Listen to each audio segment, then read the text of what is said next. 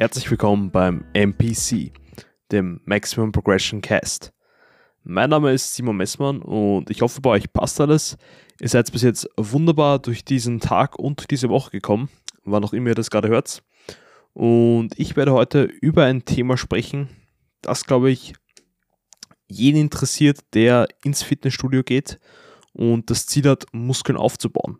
Und wenn wir ehrlich sind, hat eigentlich jeder oder sagen wir mal 90% der Leute, die ins Studio gehen, das Ziel, Muskulatur aufzubauen, auch wenn sie sich dessen nicht ganz bewusst sind. Wenn man jetzt zum Beispiel auch sagt, man möchte Körperfett abbauen oder nur einen, sag ich mal, stafferen Körper haben, ist eigentlich auch das Endziel, dass man mehr Muskulatur aufbauen will. Ich werde jetzt generell, wie ich es auf meinem Instagram-Account angesprochen habe, jetzt hier in den ersten Episoden mehr auf die Basics eingehen, sprich die Grundpfeiler abdecken, zum Beispiel heute das Training, die zweite Episode über Adherenz, was glaube ich sowieso der allerwichtigste Pfeiler ist. Und in den nächsten Episoden werde ich dann auch näher auf Thematiken wie Ernährung und Regeneration eingehen und später dann natürlich noch tiefer auf einzelne Teilbereiche im Kraftsport und Bodybuilding eingehen, wie jetzt zum Beispiel Volumen, relative Intensität. Und das Ganze wird sich dann später in dieser Folge eh nochmal bemerkbar machen. Also, die Hauptthematik des heutigen Podcasts ist es, wie man Muskeln aufbaut. Und ich glaube, viele stellen sich mal die Frage, wie man genau Muskeln aufbaut, was dafür gegeben sein muss, welche Reize gesetzt werden müssen und über welche Leitbahn nun eigentlich Muskelaufbau in die Wege geleitet wird. Ich werde das Ganze jetzt recht oberflächlich in dieser Episode durchgehen. Wie gesagt, eher oberflächlich, da man aus so vielen Teilaspekten, die erwähnt werden, jeweils eine einzelne Episode machen könnte. Und ich werde halt, wie gesagt, in späteren Episoden dann eh noch um einiges tiefer in die einzelnen Thematiken eintauchen. Also, Muskelaufbau.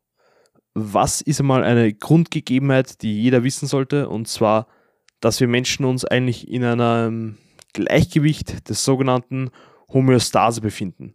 Sprich, das ist ein Zustand, wo der Körper eigentlich keine Anpassung oder Adaption vornimmt, da jetzt wirklich akut keine Reize vorliegen, die ihn jetzt zu einer Anpassung zwingen oder ihn dazu motivieren, sage ich mal. Wir erhalten sozusagen unser jetziges Niveau in Bezug auf Muskelmasse und Fitness und müssten jetzt extern für einen Reiz sorgen, dass sich der Körper anpasst. Das geht jedoch in beide Richtungen. Wenn man jetzt zum Beispiel auch keine Reize zuführt oder weniger Reize, als der Körper bis jetzt gewohnt ist, kommt es zur sogenannten Atrophie, sprich Muskelabbau zum Beispiel. Und das liegt daran, dass der Körper die vorhandene Muskelmasse als unnötig empfindet. Ist ja auch teilweise teilweise logisch, wenn man bedenkt, dass jetzt Menschen vielleicht für Wochen oder Monate im Bett liegen müssen und der Körper sich denkt, ja, warum sollte ich meine Beinmuskulatur aufrechterhalten oder auch meine ähm, hüftstreckende Muskulatur oder auch Teile der Rückenmuskulatur, wenn die sowieso tagtäglich nicht verwendet werden. Er sieht da eigentlich nur die Energiebilanz und sieht, dass diese Muskelmasse in seinen Augen unnötig Energie frisst und somit ökonomisiert er sich selber, indem er diese Muskelmasse abbaut und somit kommt es dann eigentlich zur Atrophie, zum Muskelschwund. Das gleiche geht natürlich auch in die andere Richtung, wenn wir jetzt unseren Körper einem überschwelligen Reiz zuführen. Dann spricht man eigentlich im Großen und Ganzen von Hypertrophie. Das ist eigentlich das Verlassen der Homöostase. Sprich, wir pushen uns selbst aus der Komfortzone raus, setzen unseren Körper einen Reiz aus, der so stark ist, dass sich unser Körper anpassen möchte. Dass er zum Beispiel zum nächsten Mal, wenn ein ähnlicher Reiz in dieser Stärke auf ihn zukommt, er ihn auch bewältigen kann. Was auch, glaube ich, recht logisch ist. In dem ganzen Zusammenhang, glaube ich, wird schon einigen vielleicht das Modell des Superkompensationseffekts ein Begriff sein. Und nach diesem Prinzip gestalten wir eigentlich progressives Training. Und zwar gehen wir eigentlich jetzt davon aus, dass wir unser jetziges Niveau gerade haben. Dann setzen wir unserem Körper der sich am jetzigen Niveau befindet, einen überschwelligen Trainingsreiz zum Beispiel aus. Sprich, wir gehen ins Training, beugen zum ersten Mal in unserem Leben 100 Kilo für, sagen wir, sechs oder sieben Wiederholungen bei Reps in Reserve 0 und haben uns somit aus der Komfortzone gepusht und haben einen Reiz gesetzt, der stark genug ist, um, unsere, um unser biologisches Gleichgewicht, unsere Homöostase zu stören. Danach ist auch natürlich logisch, dass der Körper zuerst mit einer Ermüdung reagiert, sprich die Leistungsfähigkeit wird jetzt vielleicht sogar akut für einen kurzen Zeitraum mh, mm, vermindert werden. Ich glaube, wir alle kennen das, wenn man ein langes, anstrengendes Training hat, dass man den restlichen Tag und auch meistens den Folgetag, besonders zum Beispiel bei einer harten Beinsession, meistens sich schwächer fühlt und diese Ermüdung wird meistens auch über mehrere Wochen angehäuft. Deswegen ist auch Periodisierung zum Beispiel extrem wichtig im Kraftsport. Wenn man jetzt zum Beispiel betrachtet, man pusht sich von Woche zu Woche im Training, häuft immer mehr Ermüdung an und muss dann natürlich diese Ermüdung irgendwann abbauen.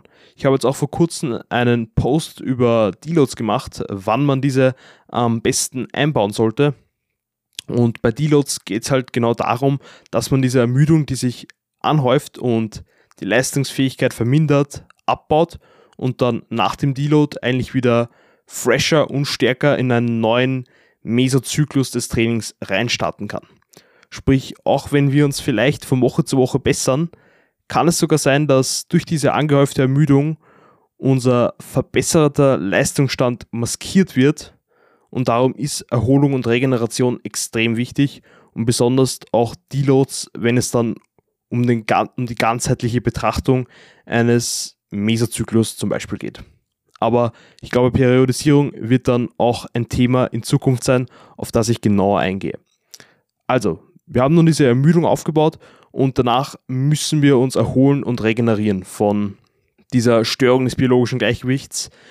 Und in dieser Zeit stellen wir bestenfalls wieder die Leistungsfähigkeit her und befinden uns dann auf einem erhöhten Leistungs- bzw. Funktionsstand. Sprich, wir sind dann bestenfalls stärker, als wir vor diesem überschwelligen Reiz war. Sprich, wir können dann hoffentlich in der Folgewoche bei der Kniebeuge mit 100 Kilo eine Wiederholung mehr machen und können somit wieder dann einen neuen Reiz setzen. Und das können wir schaffen, indem sich der Körper eben auf diesen überschwelligen Trainingsreiz angepasst hat. Er hat sich adoptiert und in dem Fall hat er jetzt dafür gesorgt, dass die Beinmuskulatur gestärkt wird, dass diese hypertrophiert und somit im nächsten Training mehr Last bewältigen kann. Also, wir wissen jetzt, was es bedarf, um Anpassung hervorzurufen. Und jetzt schauen wir uns noch ein bisschen spezifischer an, welche Reize genau für Muskelaufbau sorgen oder jetzt zum Muskelaufbau führen. Und zwar gibt es hier sogenannte Pathways oder auch im Deutschen Leitbahnen, die jetzt wirklich gezielt zur Proteinsynthese in der Muskulatur sorgen und dafür verantwortlich sind, dass dieser hypertrophiert und im Laufe der Zeit einen größeren Querschnitt zum Beispiel hat, dass er somit kräftiger wird und mehr Last bewältigen kann. Und zwar der wichtigste Hypertrophie-Auslöser oder der wichtigste Hypertrophie auslösende Reiz ist auf jeden Fall die mechanische Spannung. Dabei handelt es sich um die Intensität, sprich die Last, das Gewicht, das jetzt wirklich auf unsere Zielmuskulatur wirkt. Denn wenn wir jetzt zum Beispiel mit viel Last trainieren und somit innerhalb der Muskulatur eine hohe Aktivierung von Muskelfasern und somit auch motorischer Einheiten, da eine motorische Einheit sich aus sehr vielen Muskelfasern zusammenschließt, haben wir beste Gegebenheiten, um Rezeptoren innerhalb der Muskulatur zu triggern, sage ich mal, die dann wiederum zu einer Proteinsynthese und somit auch zur Hypertrophie führen. Hypertrophie führen. Perfekt. Somit passen wir uns an. Weiteres gutes Beispiel neben jetzt wirklich nur Hypertrophie-spezifischen Training sind auch Powerlifter, die jetzt zum Beispiel mit hohen Lasten, dafür geringem Volumen, aber auch da sie hohe Lasten bewegen, viel mechanischer Spannung arbeiten. Dementsprechend haben sie auch ein ordentliches Maß an Muskelmasse, da es sich hier um einen so enormen Driver, sage ich mal, oder Ansporner für Hypertrophie handelt. Ein weiterer von diesen Leitbahnen oder von diesen Wegen, wie wir zur Hypertrophie kommen, wäre jetzt zum Beispiel der metabolische Stress. Hier handelt es sich jetzt grob gesagt um Stoffwechselprozesse innerhalb der Muskulatur, die jetzt zum Beispiel sehr oft bei eher höheren Rep-Ranges auftreten. Ich glaube, wir alle kennen das, wenn man dieses Brennen in der Muskulatur hat. Das ist nämlich die sogenannte Übersäuerung, da der Muskel in diesen hohen Wiederholungsbereichen eine vermehrte Laktatbildung hat, plus sich ein Sauerstoffdefizit im Muskel bildet und dies setzt anscheinend ebenfalls einen Reiz für Muskelwachstum. Aber man ist sich hier noch nicht ganz sicher, ob es jetzt wirklich diese Stoffwechselprozesse sind, die den Muskelwachstum auslösen oder ob es sich einfach auch hier einfach nur um eine hohe Rekrutierung von Muskelfasern und motorischen Einheiten handelt, die dann zur Hypertrophie führen. Der dritte Punkt und meistens auch der vernachlässigste, sage ich mal, sind Muskelschäden. Und hier handelt es sich um die klassischen Mikrotraumata, die während einem progressiven Krafttraining ausgelöst werden. Und das ist eigentlich auch der klassische Muskelkater. Wie gesagt, laut Studienlage ist das Ganze jetzt nicht essentiell für Muskelaufbau und sollte jetzt nicht wirklich forciert werden. Kleiner Exkurs hier. Muskelkater heißt jetzt nicht unbedingt, ob ein Training funktioniert oder nicht, aber es kann auf jeden Fall ein guter Wegweiser sein, um zu zeigen, ob die Zielmuskulatur wirklich beansprucht wurde. Aber man kann genauso gut zum Beispiel Dinge tun, die sehr viel ähm, Muskelschäden hervorrufen, wie zum Beispiel Kadenzen oder Pausen im Stretch bei einer Übung oder Force Reps mit einem Trainingspartner. Und man wird vielleicht dann nicht mehr Muskulatur aufbauen, aber man wird natürlich sehr viele Muskelschäden erzeugen, die dann zum Muskelkater führen. Sprich, hier muss man schon die goldene Mitte finden. Muskelschäden in meinen Augen nice to have, aber wie gesagt, zwischen oder neben mechanischer Spannung und metabolischem Stress eher zu vernachlässigen. Also zusammenfassend wissen wir jetzt eigentlich, wir müssen einen Reiz setzen. Dieser Reiz führt dann zur Ermüdung von diesem Reiz müssen wir uns auch erholen innerhalb der Regeneration und dementsprechend passen wir uns dann an und haben ein neues Niveau gesetzt. Und von diesem neuen Niveau müssen wir eigentlich jetzt wieder erneut einen neuartigen oder überschwelligen Reiz setzen, um uns wiederholt anzupassen. Die Frage ist, wie bewerkstelligen wir es jetzt, dass wir uns stetig steigern können und stetig einen überschwelligen Reiz setzen können, der stark genug ist für Anpassung. Und die simple Antwort hier ist einfach nur die progressive Belastungssteigerung und den meisten wird schon ein Begriff sein, auch unter dem englischen Wort Progressive Overload. Ich werde jetzt hier in dieser Podcast-Episode noch näher auf Progressive Overload und die klassische Double Progression oder Doppelprogression eingehen. Aber bevor ich jetzt noch tiefer in die Materie von progressiver Belastungssteigerung eingehe, will ich noch ein paar kleine Punkte ansprechen in dieser Episode, die auch sicher enorm wichtig für Hypertrophie sind und nicht vernachlässigt werden sollten. Und zwar der erste Punkt ist die Spezifität, sprich, es muss auf jeden Fall gegeben sein, dass der Muskel, wo wir wollen, dass er sich anpasst, beansprucht oder belastet wird. Sprich, wenn wir jetzt ein breiteres Astel haben wollen, also einen brachialeren Oberarm, müssen wir auch wirklich gezielt diesen trainieren und auch im Training belasten. Dann der nächste wirklich wichtige Punkt ist die relative Intensität, sprich wie nah wir am Muskelversagen sind. Wir könnten unseren Arm jetzt zum Beispiel jede Woche mit 30 Sätzen bearbeiten, solange keiner dieser Sätze nah genug am Muskelversagen ist, wird er wahrscheinlich auch nicht einen stark genugen Reiz auslösen, um jetzt wirklich zur Adoption zu führen. Der Sweet Spot für die meisten Übungen hier ist hier zwischen 0 und 3 Reps in Reserve. Und Reps in Reserve werde ich jetzt hier auch noch ein bisschen genauer erklären, da ich es vorhin auch erwähnt habe. Hier handelt es sich eigentlich um ein Tool im Coaching und Programming, eigentlich generell ein Tool im Training, das von jedem genutzt werden sollte. Und zwar handelt es sich hier um die eingeschätzte Nähe zum Muskelversagen. Sprich, wenn ich jetzt sage, ich trainiere mit zwei Reps in Reserve bei einer gewissen Übung, dann heißt das, dass ich diesen Satz bei dieser Übung zwei Wiederholungen vor Muskelversagen beende. Wenn ich jetzt sage, ich trainiere eine Isolationsübung wie Seitheben mit Reps in Reserve 0, bedeutet das, dass ich keine Wiederholung im Tank lasse und wirklich all out gehe und hier bis zum Muskelversagen trainiere. Man kann hier auch sagen, dass tendenziell, desto näher man ans Muskelversagen geht, desto stärker der Reiz ist.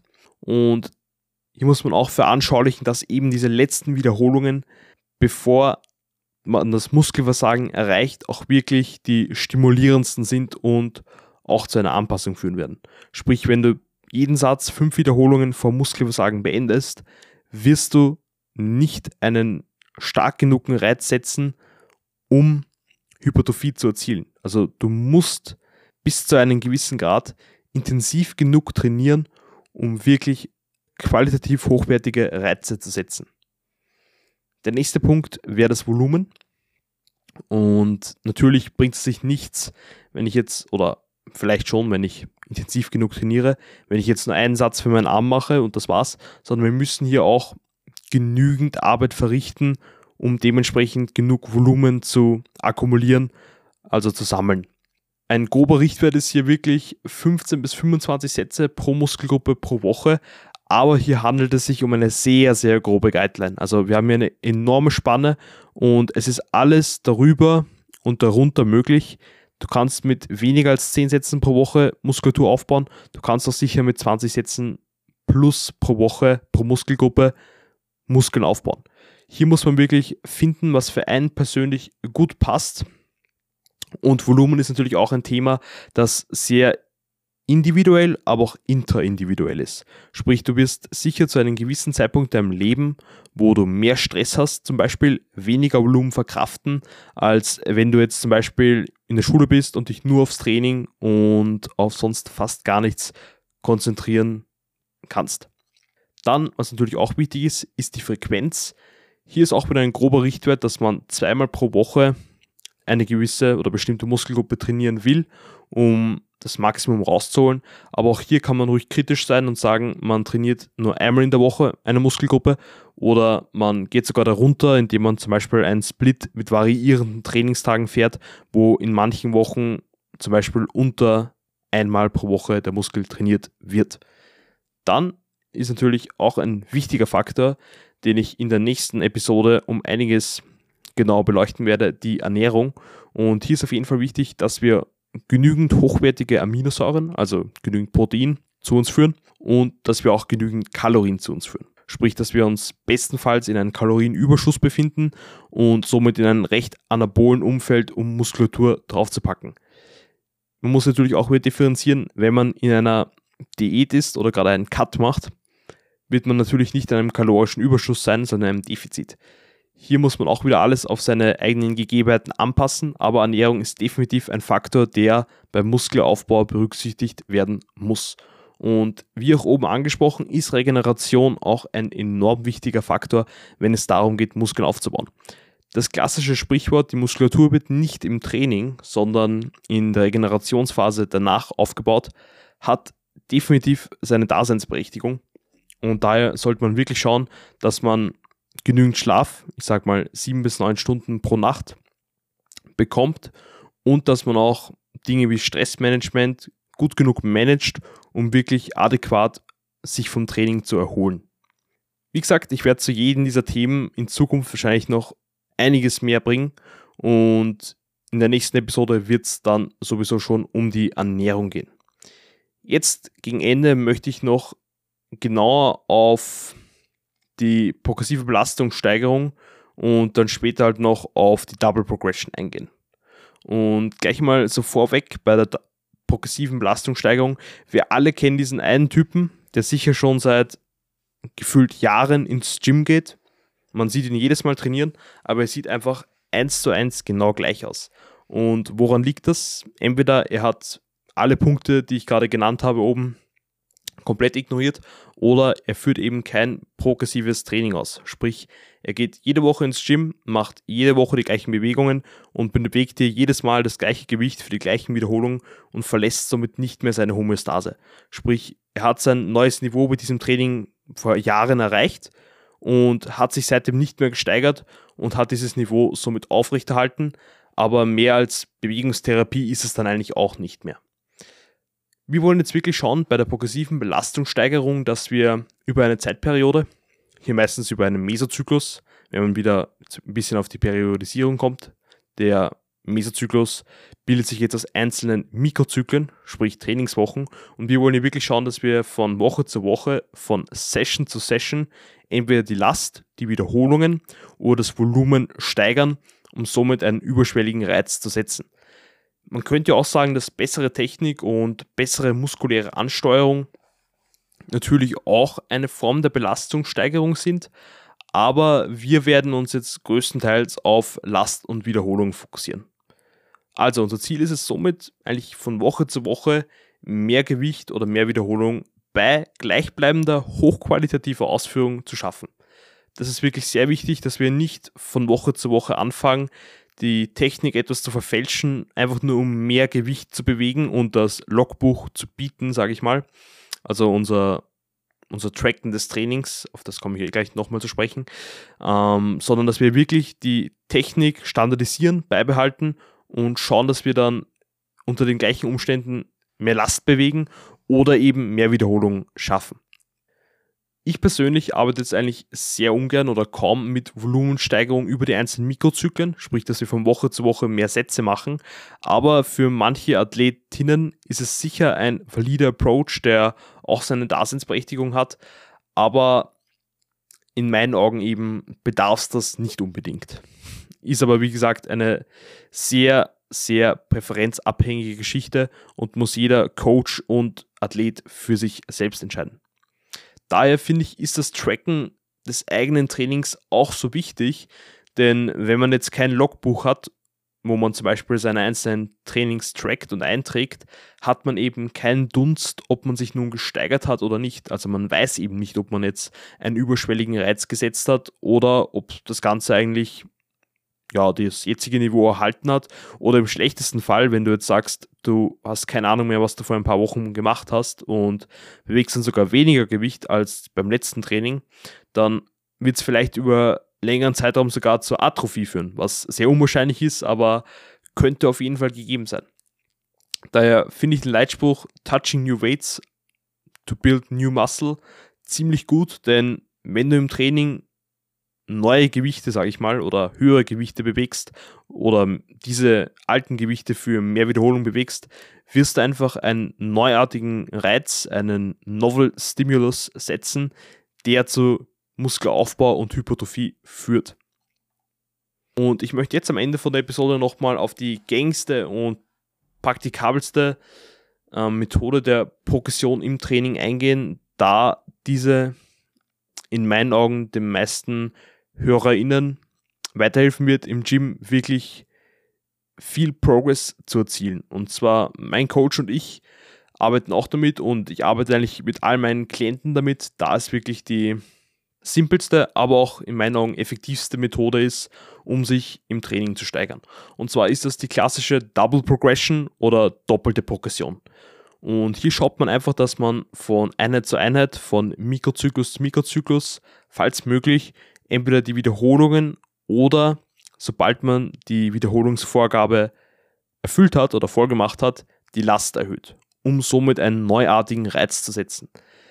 Wir gehen das Ganze jetzt mal bei einem kleinen Beispiel durch und zwar, du hast jetzt im Trainingsplan die Vorgabe, drei Sätze mit 8 bis 12 Wiederholungen zu machen bei Reps in Reserve 0, sprich beim Muskelversagen.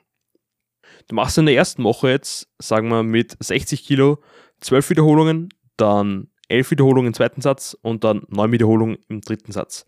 Hier würde ich das Gewicht auf jeden Fall gleich behalten und weiter schauen, die Rep Range aufzufüllen.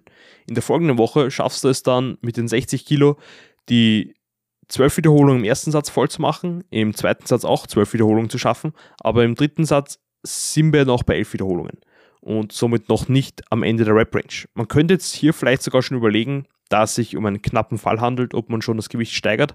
Aber in dem Beispiel behalten wir es mal gleich. In der dritten Woche bewegen wir dann die 60 Kilo für 13 Wiederholungen, im zweiten Satz für 12 Wiederholungen und im dritten Satz auch für 12 Wiederholungen. Und somit haben wir unsere Rep-Range von 8 bis 12 Wiederholungen bei Reps in Reserve 0 voll gemacht. In dem Fall würden wir dann das Gewicht steigern. Sagen wir mal, es ist eine Stack-Loaded Maschine, sprich eine Maschine mit Gewichtsblock. Und hier erhöhen wir dann das Gewicht um 5 Kilo. Sprich, in der vierten Woche sind wir dann bei 65 Kilo. Und hier machen wir dann 10 Wiederholungen, im zweiten Satz 9 Wiederholungen und dann 8 Wiederholungen. Und somit wiederholt sich das Ganze eigentlich, bis wir wieder die Rep-Range mit den 65 Kilo in allen drei Sätzen aufgefüllt haben. Und dann steigen wir wiederum das Gewicht, was dann zu einem neuartigen Reiz bei jeder Session führt, da wir entweder diese eine Wiederholung mehr schaffen oder eben dann im Laufe der Wochen mehr Gewicht auf die Stange oder in dem Fall an der Maschine draufpacken.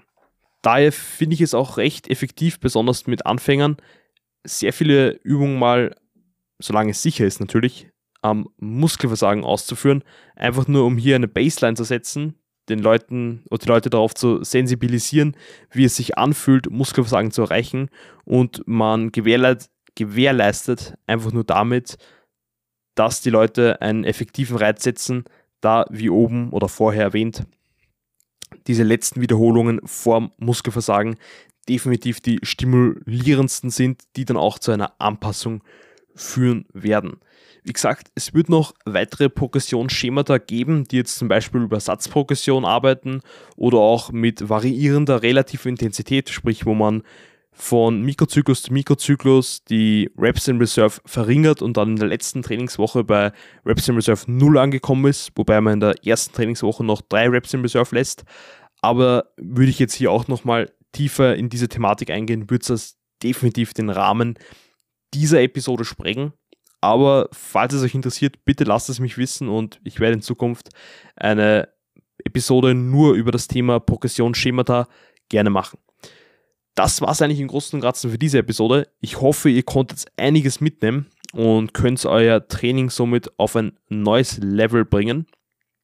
Wie immer bei Fragen und Feedback, bitte schreibt es mir einfach bei Instagram. Simon-Messmann, alles kleingeschrieben. Und ich wünsche euch jetzt eigentlich noch einen sehr stabilen Tag. Und vergesst nicht, Stillstand ist keine Option. Strebt nach Progression in allen Bereichen und haut's rein. Servus, Leute.